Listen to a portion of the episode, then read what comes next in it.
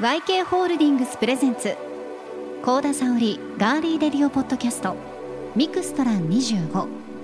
風向きを変えろ。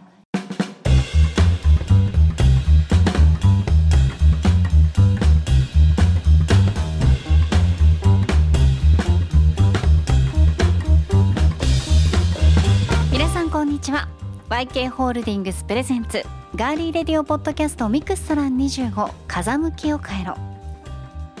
この番組は異業種のマッチングで新しい価値をお客様に提供する架空のレストラン。ここミクストラン25へ YK ホールディングスグループから毎回1社ずつ代表をお迎えしてガーリーレディオポッドキャストパーソナリティの私高田沙織と足立ディレクターの2人がいろんな角度からお話を聞くポッドキャストプログラムです。8月13日金曜日。改めましてこんにちは。高田沙織です。そして番組ディレクターの足立です。よろしくお願いしますよろしくお願いします暑いね暑い暑い。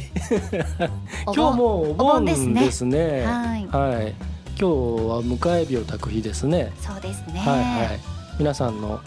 お宅でもやってるんですかね。うんん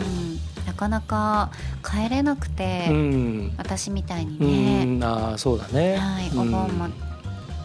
けないし、おはい墓参りもできないという方も全国にはたくさんいらっしゃると思いますが、今あのリモートお墓参りみたいなサービスがね大変あの人気というか使ってるところたくさんあるみたいですね。去年からねありますようね。んふるさと納税にありました。ああそうなんですか。あのお墓参り代行でリモートではいはいやってくれて、うん。お掃除やってくれるところもこうリモートしててって、うん。お線香あげます。でお好きなお酒、まあ、これお酒はい。買ってって、ええ。持ってってくださいとかも全部うん写してくれてっていうようなのがあるみたいですけど、うん。でもあれはやっぱりいいと思いますけどね。やっぱり気持ちのことなので。でまあそれでね、うん。あのまあ、ちょっと言い方あれですけど気が済むっていうかねそういうところもあるでしょうし、ううんそこにこうん念念というか気持ちが飛んでいくっていうかね千里を超えてっていうところで僕はあれは結構あのいいなと思ってますね。帰りたい、うん。お墓参りしたいですね、うんおじいちゃんが亡くなって13回目、ああ、13回忌、はい。はい、うん。で、まあ、この前、まあ、父や親族ははい、お寺で、うねん、お家を済ませた。法要済ませた。あ、そうですはい済ませて。うんおばあちゃんが亡くなってからも3年になりますね。じゃああれですね、三回忌の法要も。なるほどね。ね。早く世の中がね落ち着いていけるようにまたワクチン接種も含めはい、いろんなことがね早く進むといいですね。そうですね。はい。さあでは皆さんからいただいているメッセージご紹介します。はい。えこちらツイッターからいただきましたただしさんからです。ありがとうございます。こんにちは。こんにちは。えこちらトンボハイヤー株式会社の坂田さんの回を聞いての、はいえメッセージなんですが、え小樽を愛するがゆえの視野の広さと行動力。坂田さん素晴らしすぎます YK ホールディングスの本部の方も喉から手が出るほど欲しい人材なんではないでしょうか？といただいていますはい。ねえ、本当あの前回もお話ししたみたいに、はい。地元を愛するうん。気持ち、うん。まあ、それが地元を良くすることが会社を良くすることっていうのにね、つながっているので、うん。たくさんの方の心を打ったんだなって思いそうですね。ますね反響大きかったですはい。うん。うんね。やっぱりあの今回のテーマの中にあるうん地域との関わりってはいいう説問がね。インタビューの中にありますけれども、そこをあのあのなんていうか一番こうしっかりと体現されてらっしゃるなって。うんうん。で合わせてあの前回前々回になるんですかね、えー、と俵屋さん新潟の、えーのあもうちょっと前か。のご紹介をした時にあの後ですね僕はあの大学時代の先輩が新潟にいたりとかはい。高校時代の友人が新潟の大学出て向こうにいたりとか結構新潟にあの友人知人がいるんですけどでやっぱり俵屋復活のニュースっていうので SNS の方でねいろいろ反響がありまして、うん、あの今回この企画をやったことで改めてあの懐かしい人たちとまたねえー、再会ができたっていうかあのウェブ上ですけどね、うん、そういうことがあってあの非常にねこの企画やりがいもあるしやってよかったなって そうです思ってます。ね。はい。はい。えたださんメッセージありがとうございました、はい、ありがとうございますさてまずはこの番組のスポンサー YK ホールディングス株式会社ご紹介しましょう。YK ホールディングス株式会社は2008年に設立。旅客事業と物流事業をはじめ自動車の整備と販売保険食品製造と販売梱包資材などの製造加工を全国で展開しています。番組の説明でも少し触れましたが M&A や業務提携などにより多様な企業でグループを構成しそれらの異業種間の融合と調和によるシナジーを生み出しています。また新しい独自の働き方改革に取り組んでオリジナリティを確立すべくさまざまな努力と挑戦を続けていらっしゃる会社です。そんな YK ホールディングスグループ各社を毎回1社ずつご紹介していきます。11回目の今回は愛知県豊明市を拠点とする東名交通株式会社をお迎えします。あお客様がご来店のようです。いらっしゃいませ。ガーリーレディオポッドキャストミクストラン25へようこそお越しくださいました。ではお席へご案内いたします。こちらへどうぞ。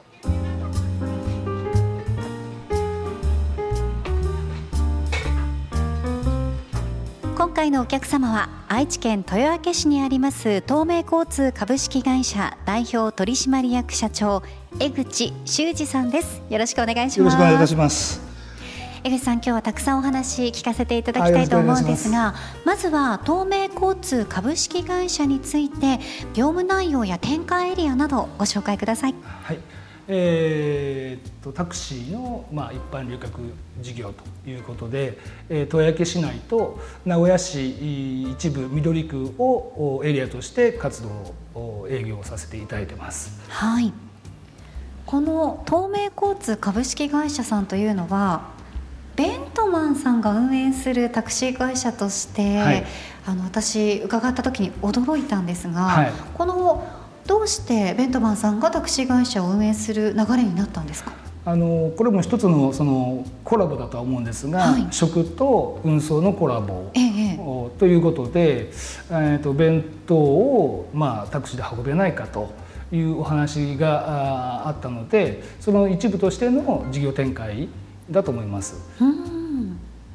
食と運送のコラボというお話伺いましたが今コロナ禍で一旦中止になっていることでこの営業所内でもお弁当の販売をされていたっていうのは本当ですか、はい、はい、そうです。あのまずは、まあえっと、乗務員さんたちにもあの食べていただいて販売あとそのえ近所の方のその今のお弁当を提供する。まあえっ、とお子様が春休み、はい、夏休みになるとやっぱり食事に配ったりされてる方が見えるみたいなのでその方々があの買いに来ていただいたこともあります。はい、今年の春ぐらいまでは販売されてたんですそうですね。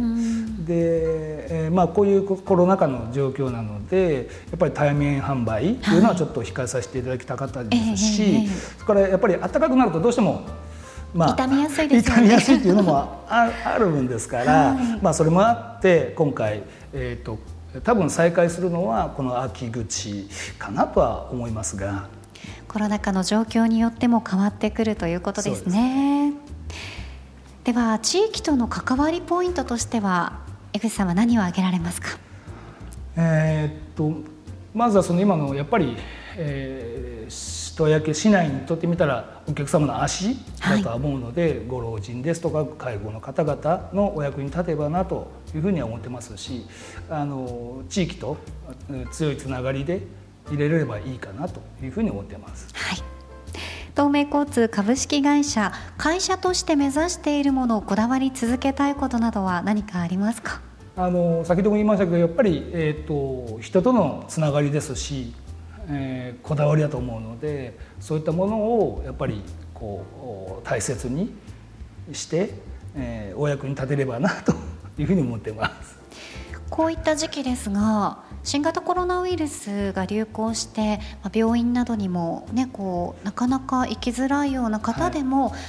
高齢者の方でタクシー、まあ、透明さんを使って病院に行こうというような需要というのはやはりずっと継続して地域の方からは多いんですか？そうですね。あのどちらかというとやっぱりご年配の方々はやっぱり病院、うん、それからえーと、薬。そうですよ、ね、っていうのがあるので、えー、あのそういった部分の需要はありますし、まあ、近くに藤田医科大学。大きな病院がありますもんね。病院があるんですが、はい、そこでは随時あのタクシーを何台か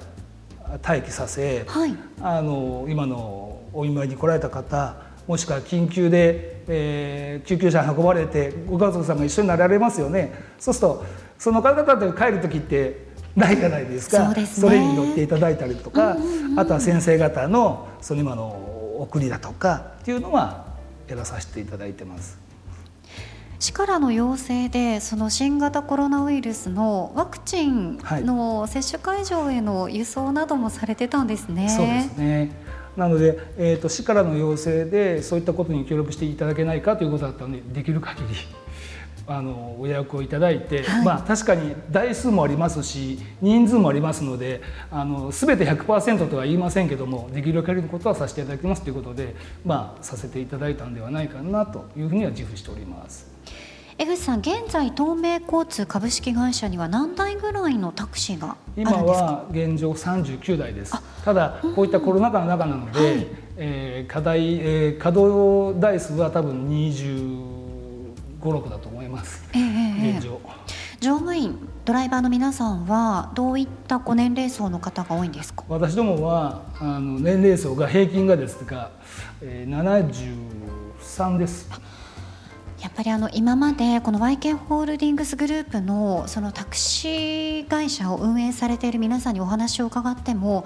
全国的にドライバーさん乗務員さんの高齢化というのに歯止めがかかっていないというお話をよく聞くんですが、はい、江口社長もやっぱりそう思われますか？そうですね。なのであの一番、えー、上の方が81です今。えー、すごいですね。すごいですね。81なんですが、えー、その方は朝から晩ではなくて、はい、あの私どもはシフト制なので、えー、あのえー、その方々は朝のじゃあ、えー、8時から昼の1時2時前とか、うんうん、だいたい56時間を勤務していただく。なので、えー、っと大体そうですね70以上の方々はだい長くても7時間ぐらいでも大体その乗っていただいても大体56時間だと思います。なのであの年齢層はすごく高いんです。だから私まだあの還暦の60になったばっかりなんですけど、はい、鼻ったれですので。そうですね。最高齢のドライバーさんが81歳。もうベテラン中のベテランですね。すね。まああの世間ではあのタクシーのねそういったあの操作ミスだとかってあるみたいですけども確かにまああの労働時間がなくなればそうでしょうけども短いですもんね。時間であれば、はい、とは思います。ね、はい、やはり、まあ、そういったあのドライバーの皆さんにとっての働きやすい環境づくりというものもあると思いますし、運送をするその立場からの難しいいろんなそのなんていうんですかね組織の運営だったりっていうのもあると思うんですが江口社長はお話を先ほどあのオフマイクの時に聞いていたら、はい。はい、東名交通株式会社このベントマンさんが運営するタクシー会社ということで、はい、ベントマンさんのそのヒューマンライフ株式会社にもともといらっしゃったんですね。なのでだいぶ業界が違うじゃないですか。うん食品と、まあ、運送のコラボレーションということを最初に言っていただきましたが、はい。はい、そういったところでいろんなご苦労があったんじゃないですか？あの一番はやはりそのタクシーはタクシーのいろはっていうのがあると思うのでそれがやはりあの今のタクシードライバーさんに比べたり業務他社比べればもう全然知識が違うのでそういうことがやっぱりありますよね。あとやっぱり、えー、運行上の管理っていうのがやっぱり事故ですとかっていうのはやっぱりすごく気を使いますしあのあってはいけないことなのでそういうその今の乗務員さんたちにあのそういうことがないように業務に業務していただくということが一番大切かなとは思ってますのでそういうことが一番大あの大変だと思います。ねでもこうやってお話を聞いているとすごいあの江口さんはコミュニケーションをこう取るのがすごい、ね、お上手で笑顔がすごいニコニコっとされていて素敵なので いろんな方と打ち解けるの早そうだなと私個人的に思うんですがいかがですか？あのどちらかというと、はい。あの人見知りもあると思うんですよ。自分はそう思ってるんですけど、えー、あのでも多分これはあのあれなんでしょうけど、まあうちの父親や、はい、その今おじいさんやっていうのを聞くと、えー、どちらかというと結構話すと止まらない感じ ですので、うん、逆にそれが嫌だったんですけどでもなんか今振り返るとあ似てるんだなと思って。血はしっかり受け継がれているわけですね。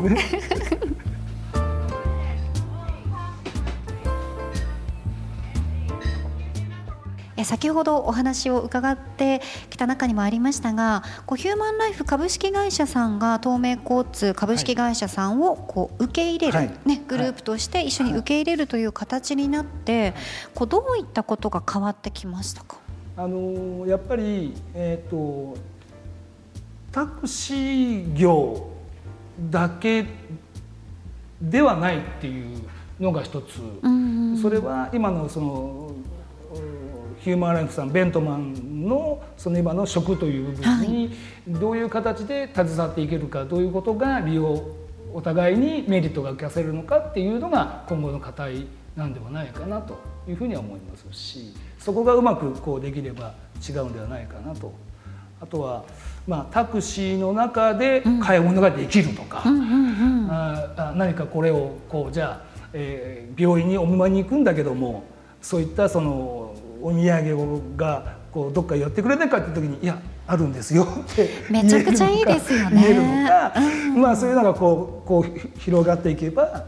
まあ、また違うそのものになるんではないかと。あとはえー、タクシーの料金がどうだではなくって、はい、その東名交通さんをのタクシーに乗っていただいたらベントマンの割引券がいただけるとかあのそういうのもありなんじゃないかなって。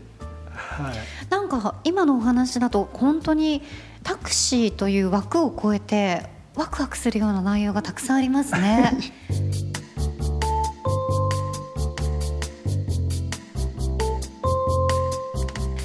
ってほらタッチパネルで、結構いろんなねあのタッチパネルが置いてあって CM が広告が流れたりとかそこで電子決済ができたりクレジット決済ができたりとかが自分でこう選んで後ろでねやれたりしますよね。その中でタクシーの中で買い物ができるというのはすごい画期的ですよね。そういうふうになっていけば。まあ、また違ったものが、うん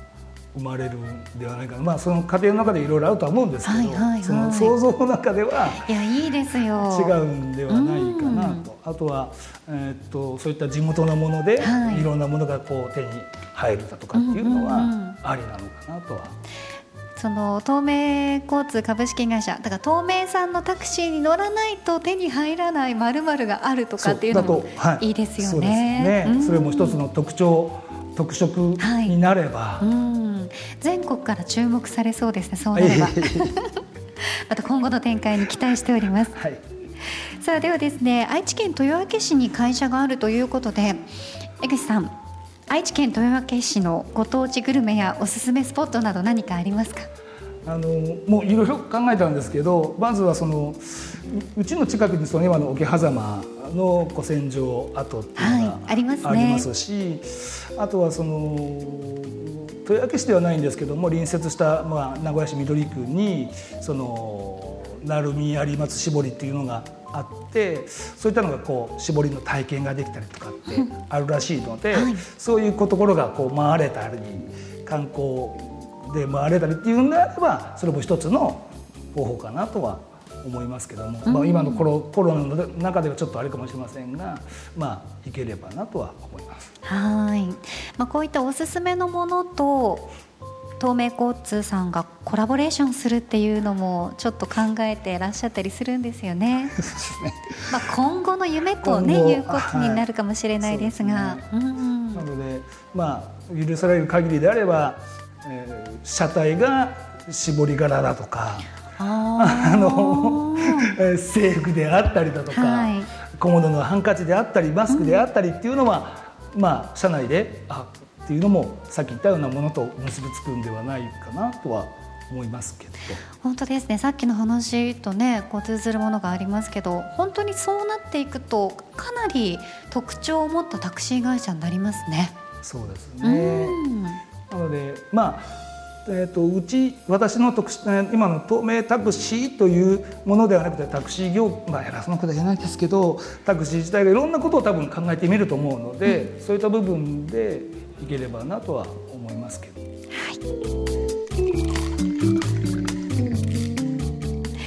では江口さんのちょっとプライベートな部分に少し迫っていきたいと思うんですが何か最近プライベートでこう楽しみにされていることっていうのはあったりしますか？はい、あの あの今年から今のそのあの二世帯住宅っていうのになりまして、はい。えー娘なんですけども。娘さんとごはい夫婦とお住まいなんですね。一緒にまあ暮らすことになったんですが、はい。まあ孫が2人いるんですけど、まああの朝とそれから、えーまあ夜顔を見るのが一番の今は楽しみで正直あの周りからは孫は可愛いよなんてうん自分の子供よりも可愛いよなんてよく言われたんですけど、はい。いやいやそんなことはない。一緒だとは思ったんですけどいやいやこれが やっぱりすごく可愛いので もうあの顔を見ないとはい。あの落ち着かないんで。寝られないですね。仕事にも行けないですね なので行く前と帰り際は、あ帰った後は必ず顔を見てやってるのが現現状ですね今。今おいお二人のお孫さんは何歳と何歳なんですか、えーっと3歳、えー、3歳半と1歳半ですね。じゃあ本当にどちらも可愛いねですよね頃ですよもうあねの申し訳ない本当に可愛いんで。メロメロです メねロメロなんで。なんて呼ばせてるんですか？いやもうあのジジです。あジジ、はい。最近はあのジージとかジジって呼ばせるあのおじいちゃんが多いみたいですね。あそうそう。いうふうに周りでも聞きますけど、まあこれからもその娘さんプラスこのお孫さん二人 とのね二世帯住宅での暮らし楽しんでいただきたいと思います。ありがとうございます。いいです。ね。聞いててこうちょっとこう幸せになるような、そうねプライベートですね。はい。それでは最後になりますが、江口さんこれから挑戦チャレンジしたいことは何ですか？そうですねあのやっぱりその今のヒューマンライフから YK ホールディングスのその今の意図するその今のコラボ融合ということとからそれにあたってやっぱりやっぱり会社なんで、まあ、従業員がやっぱり、えー東名交通に来て働いてよかったって言われるぐらいのその今の会社組織をしていきたいなと思いますしからそれにあたってその今の地域の方々に貢献できれば貢献していければとは思ってます。はい、ありがとうございます。今回のお客様は東名交通株式会社代表取締役社長江口修二さんでした。本日はミクストラン25へのご来店ありがとうございました。こちらこそありがとうございました。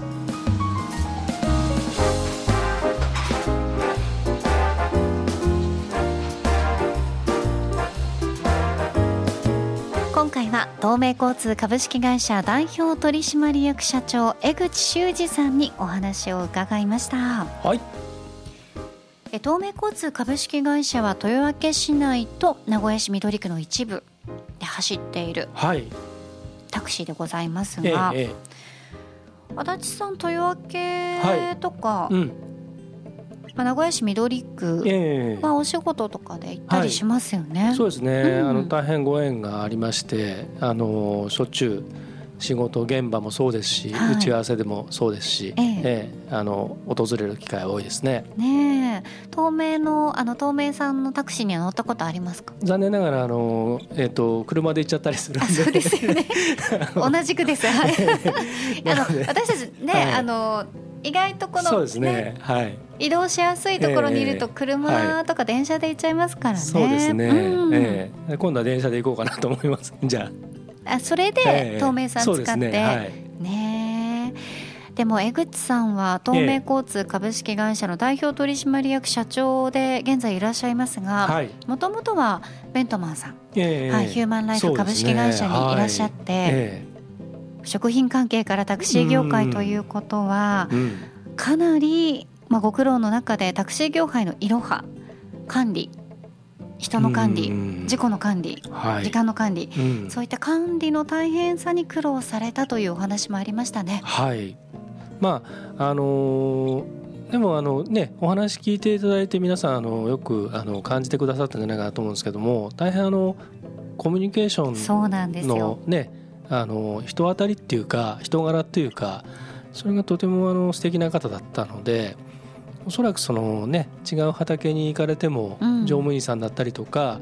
うん、あの事務方の方々ともあのいろいろこうねあのうまくコミュニケーション取ってあのやられたんじゃないかなというふうに想像してますけどね。はい、人見知りだなんておっしゃってましたが、ね、全然感じなかったですよね。はい。はい。あのえっと、実はこの企画の前半、まあ、第1回目からの分をあのインタビュー収録した時に、ええ、あのちょうどそのインタビュー場所に江口さんもあのいらっしゃって、はい、そこで初めて僕たちご挨拶させていただいたんですけど、まあ、その時はあの大変こうシャイな方な印象があったんですがあの今回ねあの面と向かっていろいろお話をしていくとあの非常にこうなんていうか楽しそうにお話をしてくださってね。にこやかでしたよね、はいはいはい、が特徴的でしたね、えー、そんな江口さんがおっしゃっていたタクシーの中で買い物ができる、うん、こういうふうにできたらいいな病院に行く時に、うん。うん、あなんかお土産買ってきたいんだけど、えー、実はお客様あるんですよっていうね、えー、そういうのができたら、はい、あのいいんじゃないか、うん、そしてご当地の有松絞りや鳴海絞りを使って、はい、制服だったり、うん、そのタクシーの外装だったりそういったハンカチだったり、うん、そういったものにちょっと何かコラボレーションできると地元も一緒に盛り上げられるんではないかという話もありましたが、はい、いかがですか？あの有松鳴海絞りっていうのがあのありまして江戸時代からずっと続く、えー、まあなんていうかあの絞り染めの技法なんですけれどもね、えあのこれが実はあのここ数年また見直されていてで若い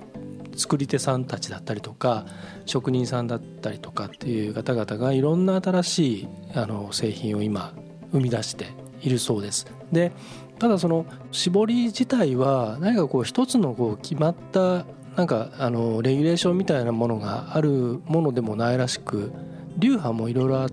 て、まあ、その中でその伝統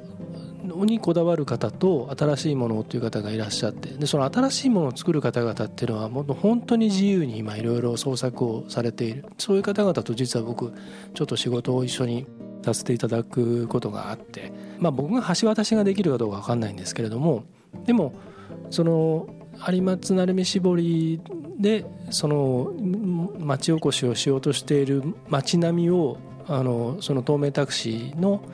そのなんか絞り仕様のタクシーといいますかね。あのな例えばヘッドレストになんかそういったものをちょっとあしらっていたりとかあの運転手さんの何かちょっとねあの制服の一部にそういったものがあしらわれていたりするようなあの本当に地域密着のタクシーがあの街並みを走ったら素敵だなってすごく想像がつくんですよね。うそうですよね。だからその江口さんがおっしゃってたようなそういう夢というか、はい、その理想みたいなものが形になるといいなっていうのはちょっとあの一ファンとして思いますね。なんかまた違う方、うん、まあ、違った意味で注目されそうですよね、うん、そうですね。今まであんまないですよね、うん、そういう、はい、いわゆる服飾みたいなものとかとコラボしているタクシーってね、見たことないですね、特に東海圏内では、まあ、知らないだけかもしれないですが、えー、服飾系とはないですね、シートが変わってるとか見た、ね、あんまり見たことないかな,、なんかその何かのブランドをこう表現してたりとかっていうのはあったにしても、ね、黄色になったり、でもなんかすごく素敵だなと思いますね。うん、と同時にそのまあ、今のそのねワクチンの集団接種とか、はい。高齢者の方の接種のその送り迎えをその市の方から依頼されてその対応なさってるっていう。いやこれからってやっぱそういうのどんどん増えてくるでしょうね。そうですうねん。病院だったり施設だったりとか。でそれこそさっき冒頭でも言ってましたけどでそのお墓参りもねままならなかったりもするところもあるじゃないですか。はいだからもしかするとあのご本人は行けなくてもそのタクシーのドライバーさんがそれを成り代わってやってあげて例えばスマホでこう撮影して「あのおばあちゃんでできたからね」みたいな。要するにお客さんを乗せないタクシーっていうのがある出てくるかもしれないですね。そういうのも実際にあるもうこれから出てくる可能性は。あーでも意外とうん。少しはああるかもしれないですね。うん、それこそだからその何あのお弁当だったり食材だったりをうん。配達するっていうのをあのこの YK ホールディングスグループのタクシー会社さん、い、ろいろねそういうことも運送のコラボですね。おっしゃってらっしゃいますけど、うん。宅配も含めて、はい。だからもしかするとタクシーってここれから人が乗らないタクシーっていうね。いやだから可能性はすごくうん広がりますよね、うたくさんね。そうなってくるとね、うんまあ皆さんもですねぜひはい。ぜひ、あの東名交通株式会社のえ東名さんのタクシーに一度ね、うん。乗っていただきたいと思いますしえ、うん。私は江口さんのそのお仕事のお話をされてる時のはいにこやかな顔も印象的でしたけど、うん3歳と1歳のね、うん。お孫さんが待つお家に帰る、うん。朝は必ず顔を見せるっていうその あのじいじの顔はいもとっても素敵でしたので、はい、もうメロメロだってましたもんね。ね。あ あとね、はい。あのえっ、と福利厚生で、はい。その乗務員さんとかあの社員さんとかにあの土用の丑の日に、うん。ベントマンのうなぎのお弁当をあの配るみたいなお話されてたじゃないですか。うんでそのそれこそそのじうーんとドライバーさんたちのお弁当をベントマンのものを使ったりとかっていうこともやられてたみたいなんですけど、はい、原店から、うんはい、あの販売するときにね。そうですね、でそういうのってなんかこうこれからその従業員さんとか乗務員さんとかを募集するのに何か一つのフックにもなるんじゃないかなっていうね。あでもそうだと思いますよ。うん。福利厚生のその種類が多いはいところを選ぶ人たちも増えてますからね、うん。特に転職組は多いみたいです。それが身近な食でね、美味しいもので、やっぱりそれちょっと嬉しいよね。嬉しいですよ、うん。お昼に食べるものとかってうん。やっぱり違ってくるじゃないですか。そうですね。時間なくて何も食べられないとはい。やる気も出ないですし、それこそねあのうん。ちょっと話あれですけど、はい。あの昭和の時代のいろんな町工場だったりとか、うん、中小企業だったりとかっていうのって結構やっぱり社員って家族っていうあれがあってでクリスマスの日とかにあのショートケーキを社員全員に持ち帰らせるとかね素敵。そういうちょっとしたことって昔って結構あったんですよね。保育園の時とか小学校の頃、うん。クリスマスのケーキとかももらいましたようんうん。ね、なんかやっぱりそういう歳時期っていうかね、うん。そこに合わせたなんか会社からちょっとしたあのそういうささやかなプレゼントとかね。それがなんかあのサプライズ的な感じうん。じゃなくてもいいから、うん。もう恒例でもいいんですそう。よこの日は嬉しいですよね。ねそうすると出勤するのが楽しくなるっていうか今日そうそうそうそうそう。今そう日ケーキ配られるんだなとか今日うなぎ弁当うん。出るんだなとかうね、ん。やっぱ歳時期って改めてこんな時代だから大事なんじゃないかなって思います。はい、大切にするべきだと私も思います、皆さんはどうお考えでしょうか？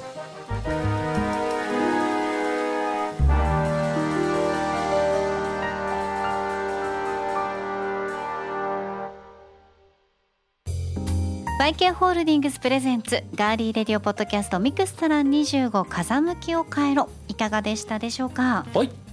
皆さんからの番組へのご意見やご感想ぜひお待ちしています。